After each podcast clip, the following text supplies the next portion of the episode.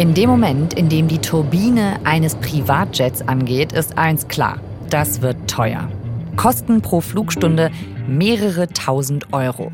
Überhaupt nicht eingepreist, der Schaden fürs Klima. Fliegst du von Hamburg nach München und zurück, bist du wahrscheinlich schon bei ungefähr 5 Tonnen Treibhausgasen, die allein dieser Flug etwa verursacht hat.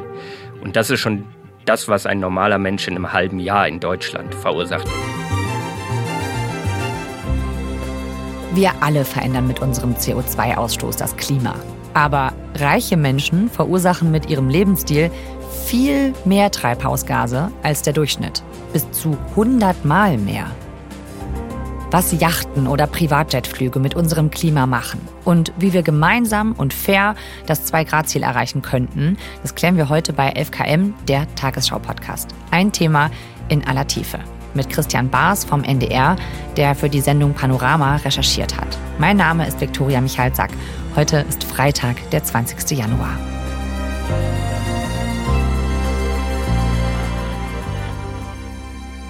Ja, Christian, schön, dass du da bist. Ja, hallo, moin, Viktoria. Ist es denn wirklich so viel mehr, ähm, was reiche Menschen jetzt ausstoßen? Also ich denke mir, klar, ähm, wenn Leute besonders viel fliegen oder Urlaub machen mit dem Schiff oder so, dann machen das halt nur die, die es können. Aber wie groß ist denn da der Unterschied? Ja, der Unterschied ist gigantisch groß. Es gibt Daten vom World Inequality Lab, das ist in Paris eine sehr renommierte Einrichtung, die wird von der UN mitfinanziert, von der EU mitfinanziert, von der französischen Regierung. Also das sind wirklich gute, renommierte Leute, die dort arbeiten und die haben eine Methodik entwickelt, das auszurechnen. Okay, es geht ja heute um eine ganze Menge Zahlen. Einfach damit wir uns das mal so vorstellen können. Den eigenen CO2-Ausstoß berechnen, das kennt man ja zum Beispiel von diesen Online-Tools. Da gibt es dann ein paar Tonnen fürs Heizen, fürs Autofahren, fürs Fliegen und fürs Essen und was man sonst noch so konsumiert. Ja, wenn man auf den durchschnittlichen Menschen in Deutschland schaut, liegen wir bei ungefähr 11 Tonnen CO2, die hier jeder im Schnitt pro Jahr verursacht. Also sind, sind wir da gut dabei in Deutschland? Wie ist das so weltweit? Ja, wenn man sich den globalen Durchschnitt anguckt, der liegt bei ungefähr 6 Tonnen im Moment. Ah, okay, es ist einiges weniger. Ne? Ja, halb so viel fast. Ne? Also wir liegen in Deutschland fast doppelt so hoch. Hm. Aber das Problem ist, eigentlich müsste es ja noch viel niedriger sein. Also das heißt, selbst diese sechs Tonnen im globalen Durchschnitt sind eigentlich doppelt so viel, wie es sein dürften, wenn man streng genommen die CO2-Emissionsziele für die Klimaziele ernst nimmt. Also wenn man halt sagt, wir wollen unter zwei Grad Erderhitzung bleiben, müssten es eigentlich höchstens drei Tonnen pro Kopf pro Jahr sein. Und wie viel stoßen superreiche Menschen jetzt aus im Vergleich mit ihrem Verbrauch? Also wenn man jetzt ähm, auf das reichste Prozent der Welt guckt, dann liegen die im Schnitt bei über 100 Tonnen, also viel, viel höher tatsächlich. Okay, also sehr viel höher. Ja, also äh, zehnmal so hoch wie der Durchschnitt in Deutschland im Moment. Mhm. Und äh, im globalen Vergleich sind es dann fast äh, 20 mal so viel. Aber wenn man dann wiederum auf die noch viel reicheren Menschen guckt, also das reichste 0,01 Prozent der Welt, das sind halt dann Multimillionäre, Milliardäre, die über wahnsinnig viel Geld verfügen. Die liegen im Schnitt bei über 2300 Tonnen. Das ist wirklich unvorstellbar hoch. Also das heißt, es geht nicht nur darum, dass manche Leute, die halt ähm, sehr viel Geld haben, ein paar Mal im Jahr mehr in den Urlaub fliegen oder vielleicht ähm, Urlaub auf dem Kreuzfahrtschiff machen, sondern das sind sehr, sehr viel größere Zahlen. Also ein konkretes Beispiel, wenn du halt wirklich viel Geld hast, kannst du dir natürlich auch mal einen Privatjetflug leisten. Wir haben uns das angeguckt, so ein durchschnittlicher oder der meistgenutzte Privatjet in Deutschland, fliegst du von Hamburg nach München und zurück bist du wahrscheinlich schon bei ungefähr fünf Tonnen Treibhausgasen, die allein dieser Flug etwa verursacht hat. Und das ist schon das, was ein normaler Mensch in einem halben Jahr in Deutschland verursacht, insgesamt mit allem. Also einmal Hamburg-München hin und zurück, hast du schon quasi dein halbes Jahresbudget, wenn man das auf den Durchschnitt betrachtet, verballert. Und wenn du dann noch eine Luxusjacht hast, die verursacht noch viel, viel mehr CO2 beispielsweise. Das sind einfach gigantische Spritschlucker. Und mit solchen Sachen oder auch zusätzlichen Häusern, die du hast, Ferienhäuser, einfach diese Mobilität, ständig unterwegs zu sein mit äh, Privatjets oder auch einfach in der Business Class, verursacht unglaubliche Mengen an Treibhausgasen. Ein halbes Jahr Verbrauch das ist schon heftig, ne? Das ist dann ja in einer Stunde weg oder einer halben Stunde, oder? Wie schnell ja. geht das? Ja, ja. Ihr habt ja so jemand auch getroffen, ne? Der sowas macht, der viel mit dem Privatjet fliegt. Ja, das ist ein Verleger aus Niedersachsen, Julian Backhaus heißt der, mit dem haben wir uns verabredet, dass er uns mal mitnimmt auf so einem Privatjetflug. Ähm, Was kostet so ein Flug? Es kostet ungefähr 4000 Euro pro Stunde. Also das heißt, wenn Sie jetzt hin und zurück zwei Stunden, sind Sie 8000 Euro los. Und er wollte im Oktober zur Frankfurter Buchmesse und ist dann vom Norden Niedersachsens aus, aus Wilhelmshaven, gestartet. Hätte natürlich auch die Bahn nehmen können. Ich finde es momentan abartig, mit öffentlichen Verkehrsmitteln, äh, da mit diesen ganzen äh, rotzenden und keuchenden Leuten irgendwie sich eine Kabine zu teilen. Ähm, das mache ich so, so selten, wie es nur geht. Ja, wie steht er denn dazu? Ich meine, also, dass der Privatjet jetzt kein umweltfreundliches Verkehrsmittel ist, das weiß der Julian Backhaus ja selbst, ne? Ähm, hat er da irgendwie Gewissensbisse? Nee, also es war wirklich ganz interessant, weil er, wir haben ihn das gefragt äh, und er sagt halt, nee, macht er sich eigentlich überhaupt keine Gedanken groß drüber. Klima ist ihm egal? Ich mache mir wenig Gedanken darüber wenn sich alle so verhalten würden und alle so viel fliegen würden wie Sie, dann würde das Konzept nicht mehr funktionieren. Aber zum Glück gibt es ja immer eine Aufteilung in der Bevölkerung und ich gehöre eben zu der Kleinen, die sich das erlaubt. Ich glaube auch, dass ich damit niemandem aktiv einen Schaden zufüge. Wäre es so, würde ich wahrscheinlich öfter darüber nachdenken. Aber ich habe bisher nie ausmachen können, dass ich jemanden damit bewusst und aktiv schade. Finde ich auch interessant, dass er eben sagt, kein aktiver Schaden. Also ich meine, das weiß man ja nun mal, dass viel CO2-Verbrauchen auch schädlich ist. So. Hm. Ist viel Verdrängung dabei, ne? Ja, auf jeden Fall. Also, aber das ist ja ein, Phänomen, was man doch bei allen Menschen in irgendeiner Form beobachtet. Ja, wir alle neigen ja dazu, auch Dinge zu tun, die unvernünftig sind, die ähm, auch dazu führen, dass wir einen höheren CO2-Ausstoß produzieren. Wir alle kaufen uns oft, sage ich mal, Dinge, die vielleicht überflüssig sind oder fliegen auch mal in den Urlaub. Und auch wir wissen natürlich ja, dass das letztlich für das Klima schädlich ist. Und das ist halt auf einer anderen Ebene in gewisser Weise. Also die Leute, die halt viel Geld haben, können natürlich auch sich viel mehr leisten hm. und damit halt auch am Ende viel mehr klimaschädliche Gase verursachen. Hm. Okay, also das heißt, manche Leute verbrauchen viel mehr als andere. Und wir müssen uns ja nochmal in Erinnerung rufen, wir können nicht mehr unbegrenzt viel verbrauchen, wenn wir die Klimaziele, zum Beispiel das ähm, Zwei-Grad-Ziel, einhalten wollen. Das heißt, es gibt ein sehr begrenztes Budget noch an Ressourcen, die wir verbrauchen können. Wenn jetzt manche Leute viel mehr verbrauchen als andere, das ist so die Frage, wie gerecht ist das, ne? Er findet das wahrscheinlich gerecht, oder? Ihn stört das nicht. Also er sagt, äh, er möchte nicht verzichten. Verzicht fände er generell doof.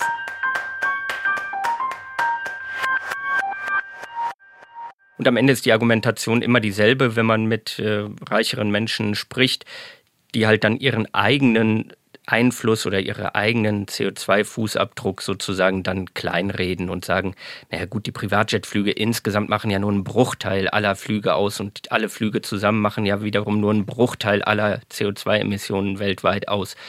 Und so kann man das dann immer sich wegargumentieren. Und selbst ein Abramowitsch könnte natürlich sagen, irgendwie mit meinen 30.000 Tonnen CO2 im Jahr, die ich vielleicht verursache, äh, da liege ich doch irgendwie, das ist doch Peanuts im Vergleich zu den Milliarden Tonnen, die jährlich irgendwie weltweit durch alle Menschen verursacht werden. Hm. Okay, also so ein bisschen Verdrängung. Ja, definitiv. Also beziehungsweise sich kleinreden, seinen eigenen Einfluss auch marginalisieren. Und das ist natürlich irgendwie etwas, was jeder von uns tun könnte, weil wir einfach nur mal Milliarden Menschen auf der Welt sind und alle zusammen verursachen nun mal eine gigantische Menge.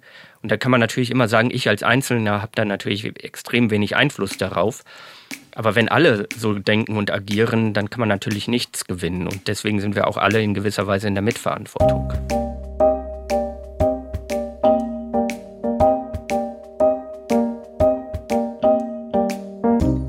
Also der Verleger Julian Backhaus, den du getroffen hast, der will nicht verzichten. Ihr habt ja aber mit mehreren sehr reichen Menschen gesprochen. Gab es da auch jemanden, der sich mehr Gedanken gemacht hat? Ja, äh, das ist äh, der Stefan Gerhardt gewesen. Das ist ein Tourismusunternehmer, also der ist in der Tourismusbranche tätig in vielfältiger Weise. Er ist Berater, aber er besitzt auch eigene Hotelketten. Ich bin ja auch im Tourismus tätig. Das heißt also, ich arbeite genau in der Branche, die davon lebt, dass gereist wird. Und klar, wenn es nicht unbedingt sein muss, sollte man es halt sich verbeißen, aber wenn es halt beruflich notwendig ist, um überhaupt die Maschine am Laufen zu halten, dann wäre es ein Wahnsinn, es nicht zu tun. Also das ist jemand, der hat wirklich viel Geld und der hat äh, für eine seiner Firmen eine Yacht in Barcelona gekauft äh, und die vermietet er jetzt auch quasi als schwimmendes Hotel. Man kann äh, dort übernachten oder man kann auch mal eine Ausfahrt mit der Yacht machen. Ähm, mhm. Wart ihr da? Genau, und ich bin da selber hingefahren, habe ihn dort getroffen, weil er auch einen Termin in Barcelona hatte. Okay. Also, und dann habt ihr euch da mit ihm getroffen und dann mit ihm einen Kaffee getrunken. Genau, also ähm, und das war wirklich ein sehr interessantes Gespräch. Also wir haben lange diskutiert, wir haben uns dann hinten äh, auf seine Yacht äh, da auf das Heck gesetzt und haben über die Klimakrise gesprochen, über das, was Stefan Gerhard selbst macht, wo er investiert, wie er darüber denkt und äh, wie er das überhaupt zusammenkriegt jetzt äh, im Bewusstsein, dass mhm. halt sich das Klima wandelt? Ein bisschen eine schwierige Frage, weil ich muss jetzt schmunzeln. Natürlich spielt er bei uns eine große Rolle, aber wahrscheinlich nicht so, wie Sie das jetzt vermuten würden, sondern wir achten schon sehr darauf, dass wir im touristischen Bereich Investitionen tätigen an Orten, wo wir glauben, äh, dass der Klimawechsel äh, uns positiv betrifft, möglicherweise, nämlich äh, Palmen an der Ostsee. Also sagen wir, okay, das wird vielleicht eines Tages so sein, aber auf jeden Fall ist es wärmer geworden. Und deshalb, wir achten schon darauf, aber halt nur, äh, wo wir hingehen, also wo wir einen Nutzen aus dem Klimawandel ziehen können.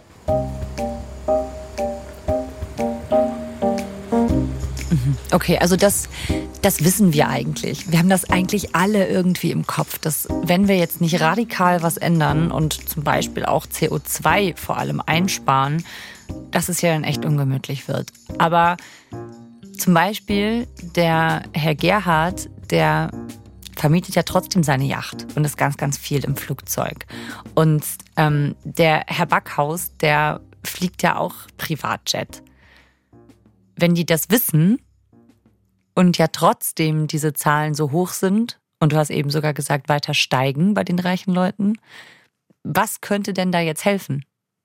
Also das Problem erkannt zu haben, reicht eben nicht. Wir wissen, dass wir nur eine begrenzte Menge an Treibhausgasen mehr ausstoßen können, bevor es echt ungemütlich wird. Aber diese Menge, den Kuchen gerecht aufzuteilen, das passiert eben nicht von alleine. Was kann man da, was könnte die Politik tun?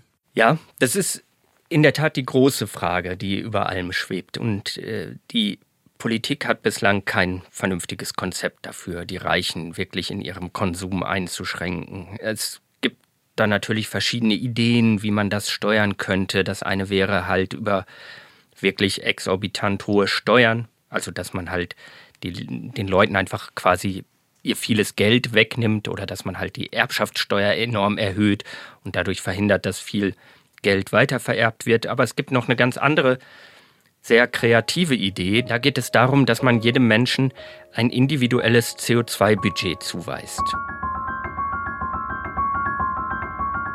Und dann halt sagt, jeder darf halt so viel CO2 im Jahr verursachen.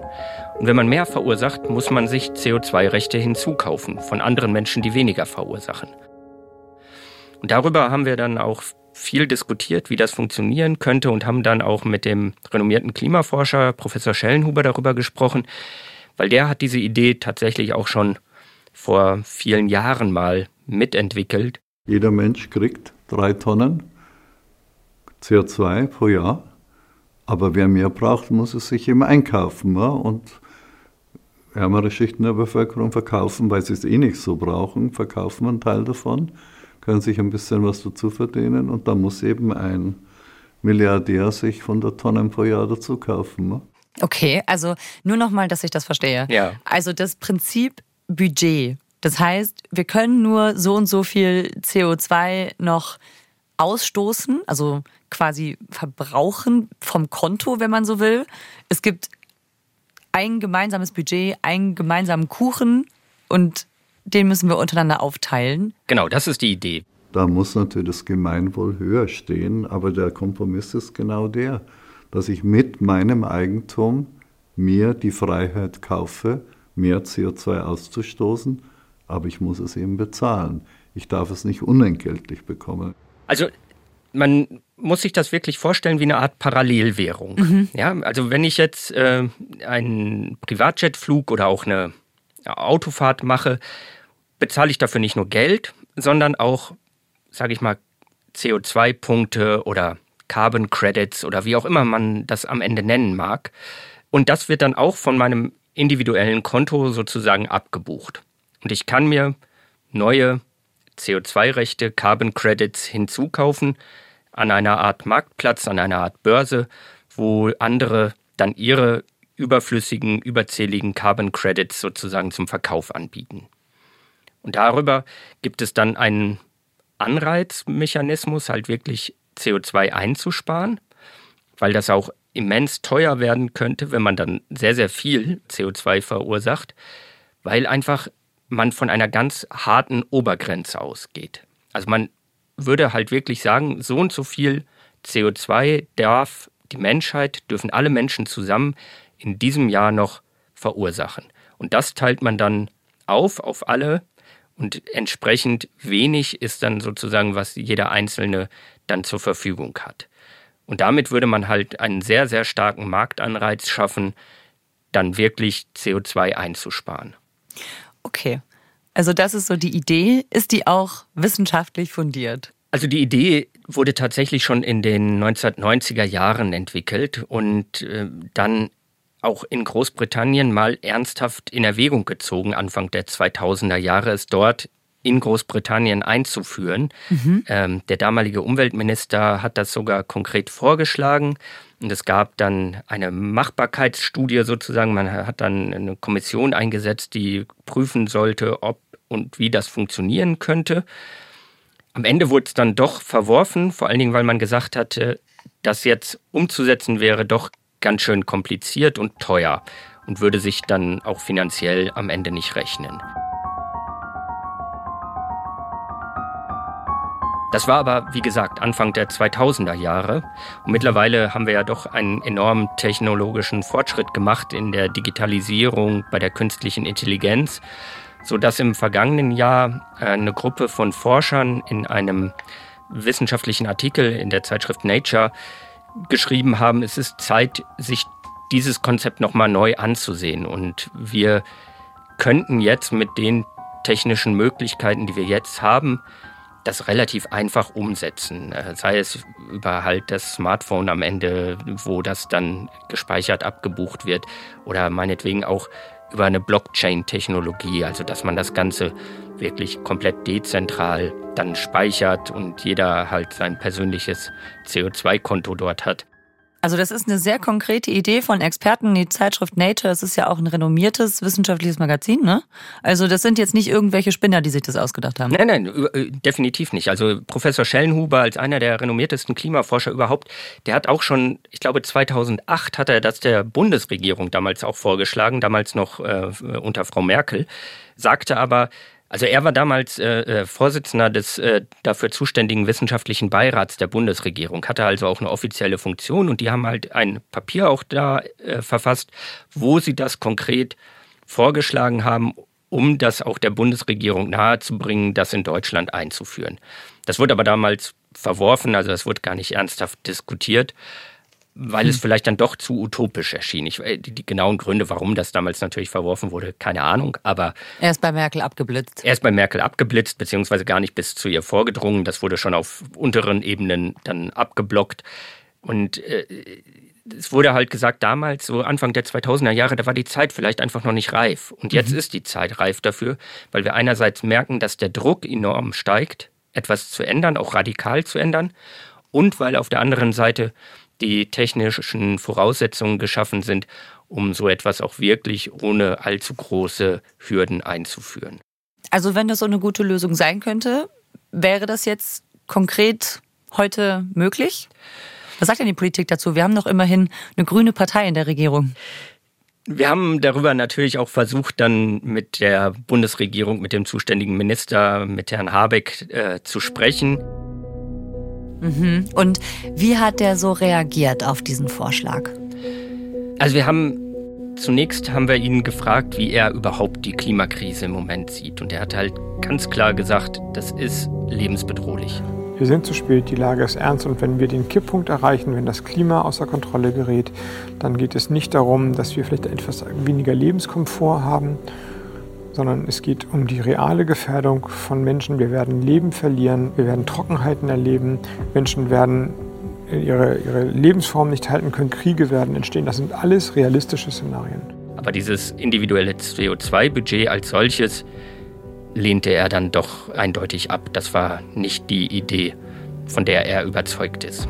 Die Gerechtigkeitsfrage lösen wir in allen sozialen Gesellschaften nicht über das Verbot von Wohlstand oder Arbeit oder Reichtumserwerb, sondern über die Besteuerung. Dann schaffen wir die Klimakrise nicht, oder? Es ist absolut ehrgeizig und absolut anspruchsvoll. Und ich kann auch nicht beschwören, dass das alles gelingt, aber dass es gelingen kann. Das geht schon. Robert Habeck sagt eben, diese Obergrenze erreichen wir nicht dadurch, dass wir die ausgestoßene Menge durch alle Privatpersonen teilen, sondern wenn es zu viel wird, dann machen wir im Endeffekt Branchen zu, die sehr viel verbrauchen und dann erreichen wir die Obergrenze auch. Aber wir machen nicht diese Budgetierung. Genau, also er sagt im Prinzip, wir haben ein paar Instrumente, die wir jetzt schon eingeleitet haben. Wir haben den EU-Emissionshandel, beispielsweise für die Energieunternehmen. Wir haben bestimmte Sachen, die jetzt äh, beschlossen worden sind, jüngst diesen Emissionshandel auch auszuweiten auf den Straßenverkehr, auf Gebäude. Wir haben auch ähm, Förderprogramme für Gebäudesanierungen. Wir, die Windenergie, die Solarenergie soll halt extrem schnell ausgebaut werden. Und damit will halt Deutschland seine Klimaziele erreichen. Wobei man immer sagen muss, seine Klimaziele. Also das sind ja von der Bundesregierung selbst gesteckte Ziele bis 2030 bzw. bis 2045 äh, eine bestimmte Menge an CO2 noch auszustoßen. Und wenn man sich das dann aber genau anguckt, muss man halt sagen, diese Menge, die dort in diesen selbstgesteckten Klimazielen formuliert sind, die sind nicht konform mit dem 1,5 Grad Ziel. Also wir mhm. werden definitiv über diese 1,5 Grad Schwelle hinausgehen, wenn Deutschland und andere Länder nicht noch wesentlich drastischer ihren CO2-Ausstoß senken.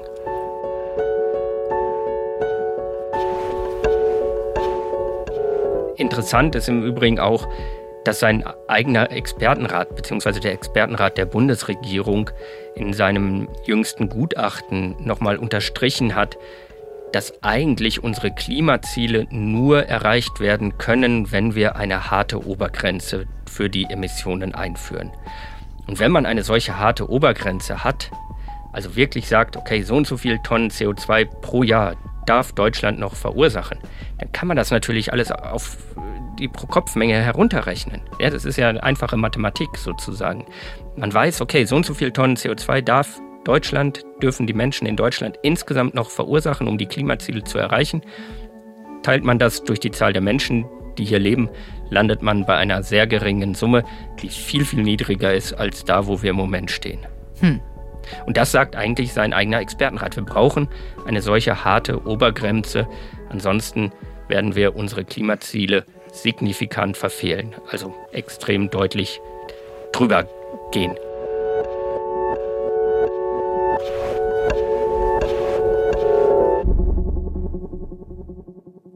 Wie seid ihr da so rausgegangen aus der Recherche? Mit was für einem Gefühl? Zum einen, ich glaube, wenn man sich dann über so einen längeren Zeitraum mit den Emissionen, mit den einzelnen Quellen für die Treibhausgase auch beschäftigt und mit dem, was man mit seinem eigenen Verhalten und mit dem eigenen Konsum sozusagen da auch für einen Einfluss hat, handelt man selber, glaube ich, bewusster zunächst einmal und überlegt sich dann doch äh, irgendwie dreimal, ob ich noch irgendwo hinfliege oder nicht. Und es ist ja nicht nur so, dass ich mit meinem eigenen Konsum einen Einfluss habe, sondern ich kann ja auch anders Einfluss nehmen auf die Gesellschaft. Und gerade reiche Menschen haben natürlich auch die Möglichkeit, ganz anders noch Einfluss zu nehmen. Die sind ja oft Gesellschafter von Firmen, die, denen gehören Anteile an Firmen über Aktien oder dergleichen. Das heißt, die können da auch überall mitreden und haben auch oft Kontakte zu anderen Menschen, die einflussreich sind und können natürlich auch insofern etwas bewirken, als dass sie dann bei ihren eigenen Firmen oder bei denen, wo sie beteiligt sind, dann darauf drängen, äh, weniger Treibhausgase dann zu verursachen. Also das heißt, am Ende ist es ja nicht nur ihr eigenes persönliches Leben, sondern auch die Art und Weise, wo sie ihr Geld investieren, was sie mit ihrem Geld machen, was dann auch wiederum einen extrem großen Einfluss im Zweifel darauf hat, wie sich die Welt und die Treibhausgase in den kommenden Jahren, Jahrzehnten entwickeln werden. Also dich hat die Recherche klar sensibler dafür gemacht. Dann denk, denkt man natürlich viel mehr drüber nach im Alltag. Wie ist es denn mit den Leuten, die du getroffen hast, ähm, auf ihrer Yacht und in ihrem Privatjet? Hm, ich glaube, in Teilen, ähm, also Julian Backhaus sagt halt selbst, der setzt darauf, dass es halt irgendwann in Zukunft Technologien gibt, die dieses Problem lösen. Also ich glaube, seine eigene Verantwortung sieht er da nicht in dem Maße.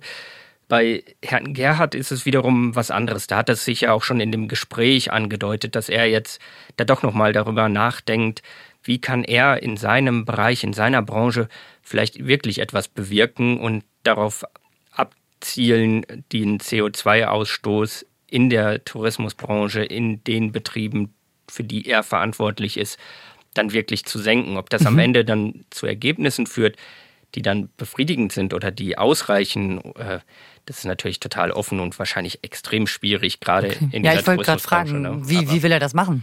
Ja, das weiß er, glaube ich, selber noch nicht genau. Also okay. ich glaube aber, dass es so einen Nachdenkprozess angeregt hat. Und das hoffe ich einfach, dass durch solche, ähm, sage ich mal, Recherchen, durch solche Berichte dann am Ende auch äh, Leute einfach dazu angeregt werden, noch mal ein bisschen mehr darüber nachzudenken, auch wenn das natürlich mit diesem individuellen CO2-Budget, es ist ja auch am Ende nur eine Idee, ein mhm. Vorschlag ja. und nicht unbedingt der Lösungsvorschlag für alles, aber eine doch, wie ich finde, durchaus überlegenswerte Idee, die auch eine fundierte Basis hat und die wirklich dazu führen könnte, dass der CO2-Ausstoß deutlich gesenkt wird und dass auch vor allen Dingen die Reichen ihren Beitrag dazu beitragen. Also die Autoren in dieser Nature-Studie, die ich vorhin erwähnt habe, die sagten auch zum Schluss ihrer Studie, wenn nicht so über dieses CO2-Budget, wie dann? Also was ist die Alternative? Und da hatten sie auch keine. Also insofern,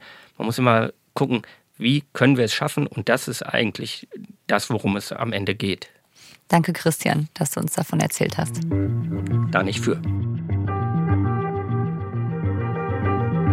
Das war 11KM, der Tagesschau-Podcast. Heute mit dem NDR-Journalisten Christian Baas, der zusammen mit seinen Kolleginnen und Kollegen Robert Holm, Oda Lamprecht und Katharina Schiele einen Film für Panorama gemacht hat über die Klimalast der Reichen. Den findet ihr verlinkt in den Show Notes. Uns, 11KM, gibt es in der ARD Audiothek. Autor dieser Folge Stefan Beuting. Mitgearbeitet hat Hans-Christoph Böhringer. Produktion Konrad Winkler, Florian Teichmann und Hanna Brünjes. Redaktionelle Leitung Lena Gürtler und Fumiko Lipp. Ich bin Viktoria Michalzack. 11KM, der Tagesschau-Podcast, ist eine Produktion von BR24 und NDR Info. Ciao.